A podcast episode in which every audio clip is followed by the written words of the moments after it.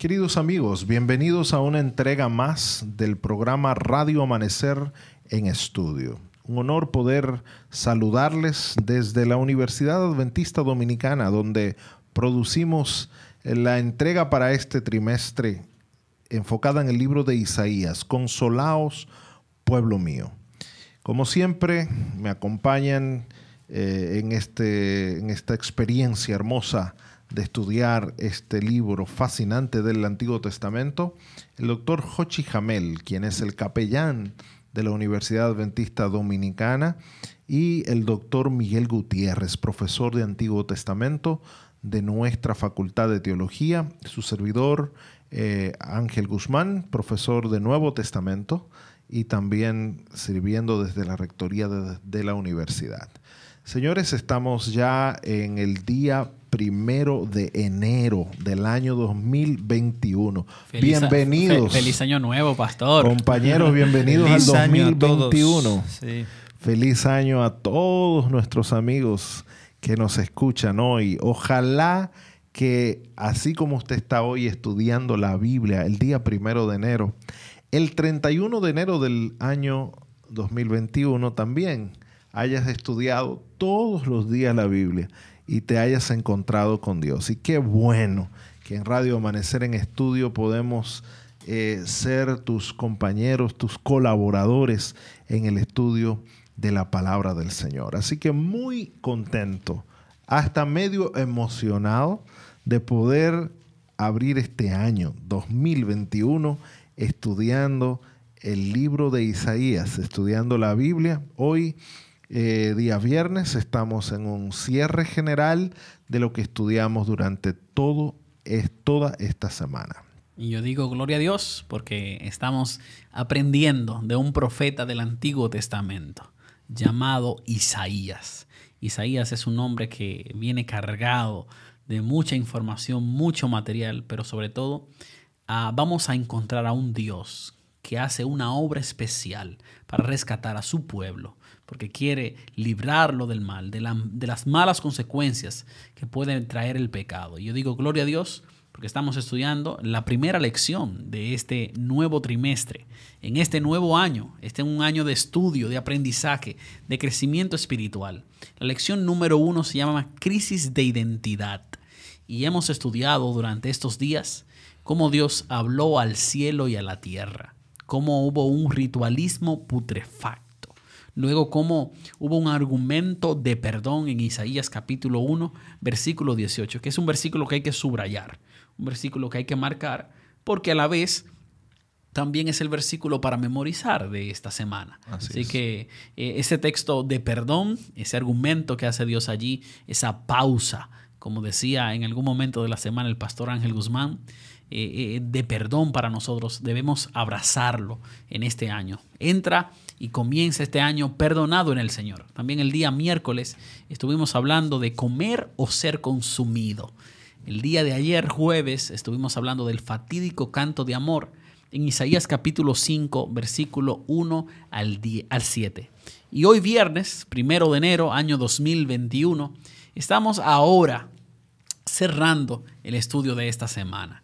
Y estudiamos dos capítulos, básicamente. Estudiamos el capítulo 1 y también el capítulo 5 en los primeros siete versículos. Así que el día de hoy quisiera poder invitar al pastor Ángel Guzmán para que nos dirija en oración, para que Dios nos acompañe en este estudio y comenzar a estudiar la palabra de Dios. Muchas gracias Señor porque podemos estudiar tu palabra. Gracias por este nuevo año. Permite Señor que cada día de este año nosotros estemos motivados para estudiar, para aprender, para encontrarnos contigo en tu, en tu santa palabra. Al estudiar hoy esta lección, también rogamos tu dirección. Con humildad venimos delante de ti para permitir que tu Espíritu Santo nos impresione, tanto lo que hablamos aquí en la cabina como aquellos que están escuchando. Permite, Señor, que, que tu Espíritu pueda moverse poderosamente en nuestras vidas, impresionar nuestras mentes y fijar estas lecciones. En el nombre de Jesús. Amén. Amén. Muy bien. Estamos estudiando la lección número uno. Invitamos a todos nuestros radioyentes que tomen su Biblia, que vayan con nosotros texto con texto, eh, mirando, marcando, subrayando, prenda su teléfono, su iPad, su computadora y estudies con nosotros la lección de escuela sabática. El día de hoy eh, quisiera iniciar este estudio con una pregunta. ¿Cuáles son los temas principales que nosotros encontramos en Isaías capítulo 1? Sí, los temas principales son eh, la desilusión de Dios, comienza el capítulo, en los versículos 1 al 9, y el escándalo de un pueblo que recibió lo mejor de Dios como hijos y que le respondieron con rebelión. Allí mismo entra el tema del castigo, el cuerpo herido malamente, sufriente, que después pasa a hablar de la invasión del pueblo extranjero, etcétera, etcétera. Ese es el primer eh, párrafo, diríamos, del capítulo, versículos 1 al 9. El segundo párrafo comienza de nuevo con una invitación a escuchar, oíd la palabra de Dios, y allí comienza una lista de prácticas donde el profeta con ironía muestra dónde estaba el corazón del pueblo, en adorar, en alabar, en llevar sacrificios. Pero unido a eso estaba la práctica de la injusticia. Dice, vuestras manos están llenas de sangre. Y enseguida pasa a invitarles a cambiar, ¿verdad? A limpiarse, a aprender a hacer el bien, a dejar el mal, a practicar la justicia. Y después llega la conclusión de esta segunda parte con el llamado, eh, donde Dios muestra su corazón lleno de misericordia. Vengan, vamos a razonar ustedes vengan a mí, yo les voy a cambiar, pero tienen que venir. Hay algo que tiene que ser el pueblo. En la última parte del capítulo tenemos entonces una descripción del destino de Israel. Israel que era la ciudad de la justicia, pero que se había corrompido y donde los líderes eran amigos de ladrones, de asesinos, ¿verdad? Todo el contrario. Dios interviene, la purifica con lejía, le saca las escorias, es símbolo del exilio, de la, del castigo, y después la consecuencia. Israel llega a ser la ciudad de la justicia, la ciudad fiel. Esos son más o menos los grandes, las grandes líneas del capítulo. Tal vez digo dos o tres frases sobre los temas. Yo creo que aquí hay lo que se podría llamar una teología de la historia. ¿Qué hace Dios con su pueblo? No espiritualmente, no simplemente en modo abstracto, sino en la historia, en los hechos. Eh, Israel hace algo, Dios interviene y la salva, la redime, la castiga, pero a través del castigo la redime en la historia. Eso se podría decir es una descripción de teología de la historia. Otro es el tipo de Dios que hay aquí. ¿Qué Dios es? ¿El Dios que ama? Sí. ¿Solo eso? ¿Solo bien? ¿Qué otros elementos hay? Yo veo que hay el Dios que ama, pero que en su amor castiga a su pueblo. Está también la responsabilidad del pueblo, ¿verdad? de participar al proyecto de Dios. Estos son algunos elementos que eh, salieron en el estudio de la semana y que podemos tal vez resumir o eh, añadir algo. En... Claro, y, y, recordarlo también, pastor, porque definitivamente en el capítulo 1 de Isaías nosotros vemos esos elementos. Vemos a un Dios que se acerca, pero un Dios que se acerca con la intención de restaurar. Aunque ese, esa restauración implica un proceso de castigo, de juicio, porque Dios esperaba algo de ellos, pero eso no había llegado. Y durante esta semana hemos conversado sobre el capítulo número uno de Isaías, el alcance de la visión. Eh, no es solamente una historia que quedó en el pasado, es una historia que se ha repetido y que posiblemente hoy en día estamos viviendo parte de esa historia, donde hay un Dios cercano que quiere restaurarnos, que quiere lavarnos, que quiere que nos apartemos del mal y comencemos a practicar el bien. También en esta semana nosotros estuvimos estudiando el capítulo 5 de Isaías, donde está la parábola de la viña.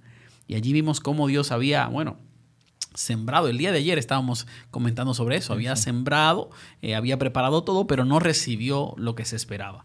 Creo que eh, comenzar a estudiar a Isaías, ver estos primeros capítulos, eh, va a abrir la oportunidad a, conocer el Antiguo Testamento y a uno de los grandes profetas que habla allí en la palabra de Dios. aquí me das la oportunidad de decir, esa parábola me parece que es un resumen con una imagen de todo lo que sucedió en esa historia. ¿no? Claro. El, cuidado de Dios, la rebelión del pueblo, eh, el juicio que, eh, que, viene a la viña. Y yo terminaré esta parte, mi participación en esta parte de introducción, diciendo que estos son los temas de todo el libro, que se repiten de diversas perspectivas, con diversas imágenes, pero estos son los temas. Así que yo considero el capítulo 1 de Isaías una introducción a todo el libro. Y si hemos entendido estos temas, lo vamos a, vamos a tener la oportunidad de profundizarlos en el resto del trimestre. A mí me quedó eh, claro algo que, pues a pesar de haber leído varias veces Isaías, no había visto desde esta perspectiva eh, que me, impresionó mucho esta semana. Eh, primero, en, en, el capítulo 1 hay una descripción general de la condición de Israel y me llaman la atención dos elementos que Dios dice.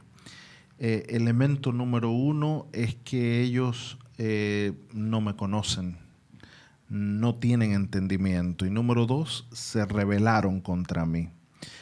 Pero esos son elementos muy generales, describen una forma muy general el problema de Israel. Aprendí también esta semana que el pecado esencial, principal por el cual Dios está llamando la atención de Israel y, hablándole del castigo y el juicio, es la falta de misericordia. La verdad que eso fue increíble, eh, impresionante. A veces tú piensas, bueno, podría ser la idolatría, que también está implicada. Está mencionada. Ah, está mencionada allí. Eh, pero Dios aún eso lo aborrece, pero eh, el centro, me parece, de estos capítulos y porque se repite en el capítulo 5 también, vuelve el tema de la justicia. ¿eh? Cuando yo no tengo misericordia, soy injusto con mi, con mi prójimo y eso eh, a Dios le, no le gusta, lo aborrece. Lo tercero fue también la perspectiva del castigo, porque muchas veces nosotros eh, subrayamos la siguiente idea. Decimos, bueno, es que Dios es amor, pero Dios también es. Y yo veo el castigo dentro del contexto del amor de Dios. No lo veo separado, no lo veo como que son dos caras de una sola moneda. No vemos que Dios por un lado es algo y por otro lado es otra cosa. Porque el castigo tenía dos funciones aquí en Isaías. Número uno, la función de advertir al pueblo para que el pueblo, porque fue anunciado, el castigo no le vino de sorpresa, el anuncio del castigo lo que busca es tratar de que el pueblo reaccione y las, las imágenes, incluso eh, las estrategias literarias que utiliza el profeta cuando está escribiendo eh, sus, profecías aquí, eh, buscan captar la atención del pueblo, no para nada, para que el pueblo tenga una reacción a estas profecías. O sea, el castigo fue anunciado, pero una de las, de las características de esa profecía clásica, nosotros nos enseñan eso desde, desde ¿verdad? de la escuela de teología fundamental, lo básico, es que esas profecías eran condicionales también. Eh, a, veces eh, Dios esperando que, que, su pueblo tuviera una reacción. Y lo número dos, que tenía el segundo objetivo de ese capítulo, de, perdón, del castigo, eh, repito, la, primera intención de Dios era advertir al pueblo, llamar la atención del pueblo. Y eso es coherente con la forma como el profeta está escribiendo, ¿verdad? En esa descripción donde incluye ironía, donde incluye una parábola para, para hacerlo interesante el, el tema, pero más que interesante, hacer que las personas tengan una reacción, los que tienen contacto con este libro. Y número dos, el castigo tenía la intención de purificar al pueblo. no era simplemente derramar su ira sobre alguien. No era decirle, mira, te lo dije y me la vas a pagar ahora. Sino era, mira, yo quise hacer esto contigo, tú no quieres, parece ser que el único camino va a ser a través de, del sufrimiento, va a ser a través del castigo. Dice, yo te voy a quitar la escoria y te la voy a quitar con lejía. Pero fíjate, viene la lejía, que es doloroso, un proceso incómodo, un, un proceso traumático, porque va a afectar una estructura, pero la lejía va a quitar lo que tú tienes que te hace daño. Te va a hacer una mejor persona, un mejor pueblo, una mejor nación. O sea, esos tres elementos me, me captaron la atención esta semana. Aprendí esos tres elementos. Tal vez habría que añadir en el elemento del castigo, no es que cuando nosotros, o en el caso de Israel, cuando Israel eh, pecaba, que enseguida Dios lo castigaba. ¿no? eso hay que sacarse de la cabeza. Porque aquí estamos hablando de procesos centenarios, ¿verdad? De muchos años. De muchos años. Dios tuvo una paciencia cuando Em, estamos hablando de la profecía clásica 740, ¿verdad? Antes de que el reino del norte primero eh, vaya en exilio. Estamos hablando ya de la mitad de la historia, desde el 1300 antes de Cristo. Estamos hablando ya casi de 500 años, donde eh, Dios con su paciencia les perdonó, pero ahora llegó el momento concreto. Ya el reino del norte se va y el reino del sur tienes que ponerte en línea porque ya va a llegar a ti también. Así que no es el castigo no es inmediato, el castigo viene solo después de un proceso donde Dios es paciente, espera nuestra conversión, ¿verdad? Yo creo yo quería evitar esta idea de que el castigo viene enseguida. No, eso no es así. Aquí estamos hablando de procesos de muchos años. Por eso veo, misericordia en eso, porque primero el castigo es anunciado. Y segundo, hay un periodo considerable que le da la oportunidad al pueblo a reaccionar. Lamentablemente Israel no lo hizo eh, porque eh, no, reaccionó positivamente a, la invitación de Dios. Sin embargo, aún viniese el castigo en lleno, en pleno, tampoco tenía la intención de lastimar, destruir al pueblo, aunque le iba a doler al pueblo, ¿eh? aunque al pueblo le iba a afectar pero la intención era pues eh, eh, eh, purificar al pueblo, salvar al pueblo. Gloria a Dios por eso, pastor. Hay tres puntos importantes que en esta semana, bueno, marcaron, marcaron mi vida. Número uno, la palabra visión que Dios le da a Isaías. Yo no, no me olvido de Isaías. El profeta Isaías está jugando un papel fundamental en esta historia. Es alguien que es utilizado por Dios y Dios le da una visión y esa visión él la recibe. Es alguien que recibió lo que Dios mandó a través de él para el pueblo. Y ese mensaje llega porque Isaías dice, yo voy, yo soy, yo soy el que, el que voy a hacer esto. Entonces, ah, veo que es importante recibir la revelación de Dios, estar dispuesto, con un corazón dispuesto. Cada uno de nosotros deberíamos estar buscando su presencia, buscando escuchar a Dios, qué Dios quiere que yo haga, Isaías tenía la misión de llevar el mensaje de Dios, la palabra de Dios al pueblo. Pero no solamente eso, Isaías lo vive. Isaías está viviendo un momento de la historia convulsionante, donde hay una Siria que ataca, que, que presiona, un faraón que por otro lado, ahí en la parte sur, en Egipto, también tiene su guerra con Asiria, una Babilonia que resurge por momentos, unos hititas por allá que, también están jugando un papel importante en la historia. Y en ese contexto, Isaías decide vivir. Eh, yo quiero escuchar a Dios, yo quiero llevar su palabra, yo quiero representar a Dios en medio de este pueblo, que aunque había estado con los gobernantes y el pueblo practicando la injusticia, Él se levanta y yo creo que como pueblo también nosotros debemos eh, levantarnos, vivir la revelación que Dios nos ha dado y estar dispuestos a morir por esa revelación. Un segundo punto importante se encuentra en que muchas veces los jóvenes me hablan en las redes sociales y me dicen, ah, a mí solo me dicen lo que yo no debo hacer, lo que yo no debo hacer. Eh, no hagas esto, no hagas aquello. Pero en el versículo número 16, hay algo interesante que hace el libro de Isaías, es que menciona un sinnúmero de imperativos. Usted mencionaba, Pastor Gutiérrez, nueve imperativos, nueve cosas que hay que hacer. Y si hay alguien que quizás se pregunta, ¿qué yo puedo hacer para agradar a Dios? ¿Qué, cosas puedo comenzar a practicar en la vida práctica diaria? Dios te quiere recordar esas cosas en el versículo 16 y 17 del capítulo 1. Es lavarte y limpiarte.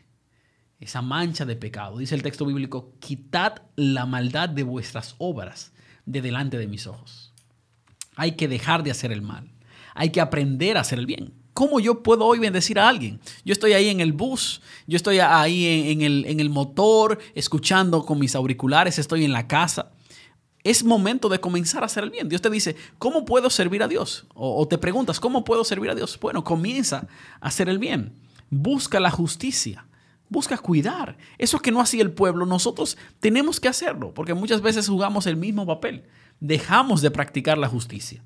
El texto bíblico sigue diciendo que hay que reprender al opresor, al que está mal. Hay que defender al huérfano que no tiene padre y hay que abogar por la viuda que ha sido abandonada. Creo que es importante ver la parte práctica de esto. Dios espera que hagamos esas cosas y que la pongamos en práctica. Y un tercer punto para poder eh, cerrar esto que aprendí durante la semana es lo que resume el versículo para memorizar. Aunque hayamos fallado, aunque quizás nos hemos equivocado, hemos cometido pecado, tenemos un Dios que nos perdona. y yo disfrutaba esa lección porque ¿Cuánto necesito el perdón de Dios? ¿Cuánto yo, yo he fallado? Y su amor y su misericordia ah, está ahí disponible para nosotros. Así que gloria a Dios porque su perdón está para nosotros. Una manera de hacer práctico este mensaje es añadir a los huérfanos, a las viudas, a los pobres, también a los extranjeros. Yo no sé cómo es aquí en la República Dominicana, no sé si hay extranjeros, pero la Biblia lo, lo menciona en todas las leyes, al lado de las viudas y los pobres aparecen los extranjeros. ¿Cómo tratamos los extranjeros? Eh, es fácil ser, vivir en su país, ¿verdad? Pero cuando uno sale al, al, extranjero y es extranjero, se da cuenta la dificultad. Así que yo quisiera añadir ese, ese detalle. También los extranjeros son parte de los pobres y de los humildes. Un último elemento que me... Hay varios, ¿verdad? Pero yo quisiera al menos subrayar esto.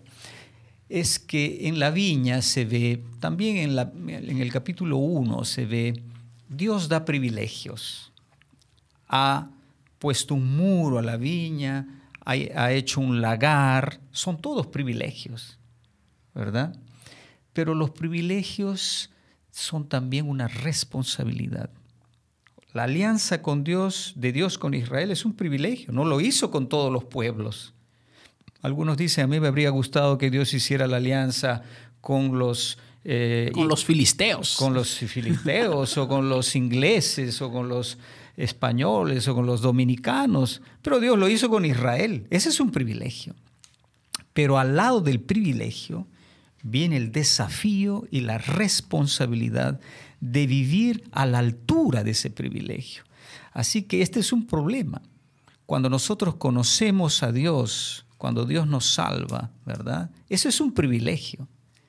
Pero al lado de ese privilegio también viene el desafío de vivir a la altura de ese privilegio. Wow, poderoso. Y creo que eh, podríamos ir concluyendo la lección de, este día, el resumen eh, haciendo mención de algo que menciona el folleto. Menciona que eh, Elena de White reflexiona sobre el libro de Isaías, el capítulo 1, versículo 4, que dice, ay, nación pecadora, pueblo cargado de iniquidad, generación de malvados, hijos corrompidos, han abandonado al Señor, han despreciado al Santo de Israel, se han apartado de él. Y ella dice con respecto a este texto, dice lo siguiente, cito, el que pretendía ser el pueblo de Dios se había separado del Eterno y había perdido su sabiduría y había pervertido su entendimiento. No podía ver muy lejos, pues se olvidó de que había sido limpiado de sus antiguos pecados. Se movía inquieta e inseguramente en la oscuridad, procurando borrar de su mente el recuerdo de la libertad, la seguridad y la felicidad que antes habían tenido. se hundieron en toda clase de locuras insolentes y temerarias. Se opusieron a las providencias de Dios y ahondaron la culpa que ya pesaba sobre ellos.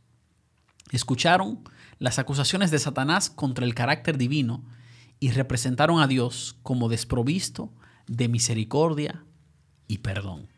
Qué triste era la condición del pueblo y qué triste es la condición de aquel que elige no obedecer ni recibir la gracia de Dios. Que Dios nos ayude en este día a poder buscar su gracia y su perdón.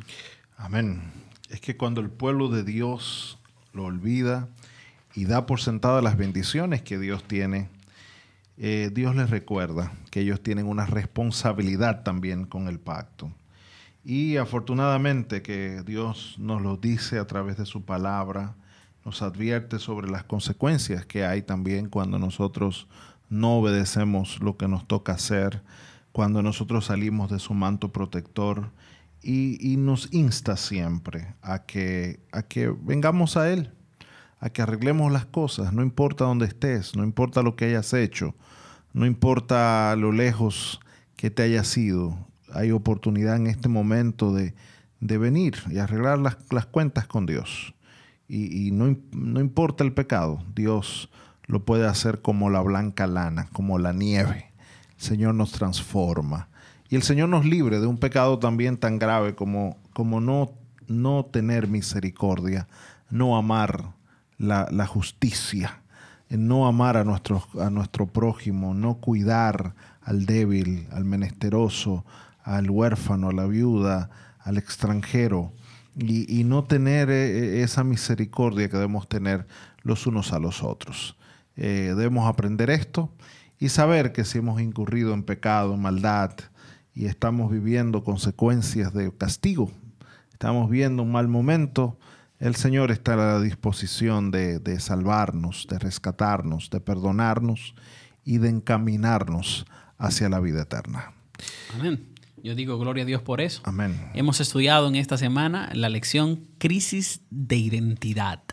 Y el día de mañana vamos a iniciar la lección número 2 que se titula Crisis de Liderazgo. Estamos en Radio Amanecer en Estudio, un programa que se transmite a las 6.20 de la mañana, 1 de la tarde y 10 de la noche. Y para nosotros es un privilegio poder llegar a ustedes estudiando la palabra de Dios. Y en este trimestre, el libro de Isaías. Que la paz de Dios puede estar con ustedes. Nos despedimos con una oración en la voz del pastor Miguel Gutiérrez. Oremos. Padre eterno, gracias porque nos has permitido abrir tu palabra, meditarla, dialogar sobre ella. Señor, ayúdanos a aprender la lección de la experiencia de Israel, la responsabilidad, en primer lugar el privilegio, pero también la responsabilidad que tenían. Permite que nuestra vida pueda vivir a la altura de la, de la llamada que nos hiciste. Permite que podamos, podamos seguir tus principios, podamos practicar la misericordia y que podamos caminar contigo mientras lo hacemos. Te pido esto en el nombre de Jesús. Amén. Amén.